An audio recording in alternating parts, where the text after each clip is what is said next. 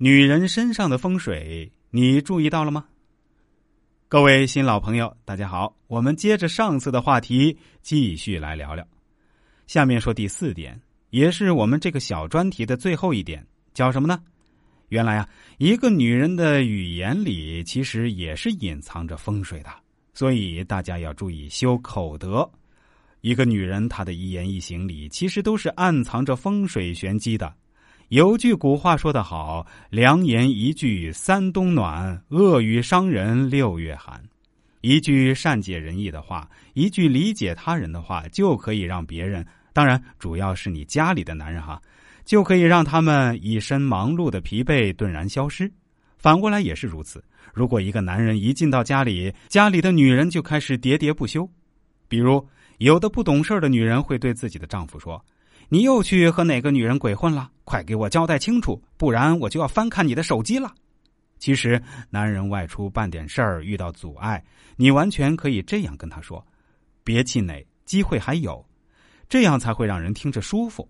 反过来，如果你张口来一句“你真废物，在外面办不成事儿，还有脸回来”，大家可想而知，一场口舌之战就在所难免了。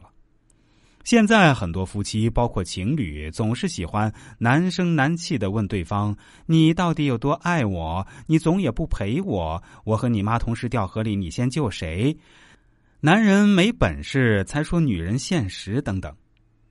这个问题很好回答：他到底有多爱你？不是他说的。你做的好了，他自然爱你。他总是在家陪你，你的下巴就省得动了。你把自己的身份和他妈妈比较，摆错了自己的位置。妈妈就是一个大日子、小生活，平安是福。人的能力不同，生活的阶层不同，幸福指数不会相同。他要是亿万富豪，极有可能不要你。门当户对是指相互的关爱理解，虚荣是让人失败的毒瘤。一句支持的话，就像一条铺好的公路，会增加汽车奔跑的动力；一句冷言恶语，就像雪上加霜，越喝越渴，越吃盐。参天大树必有其根，淮山之水必有其源。女人是家里风水的源头，决定一个家庭乃至家族的兴衰。男人要始终关爱滋养家里的风水，事业家运才能上风上水。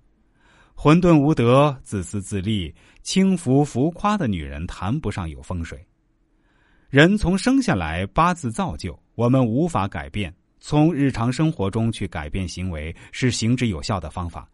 不要认为八字造就贵贱，自身风水更胜一筹。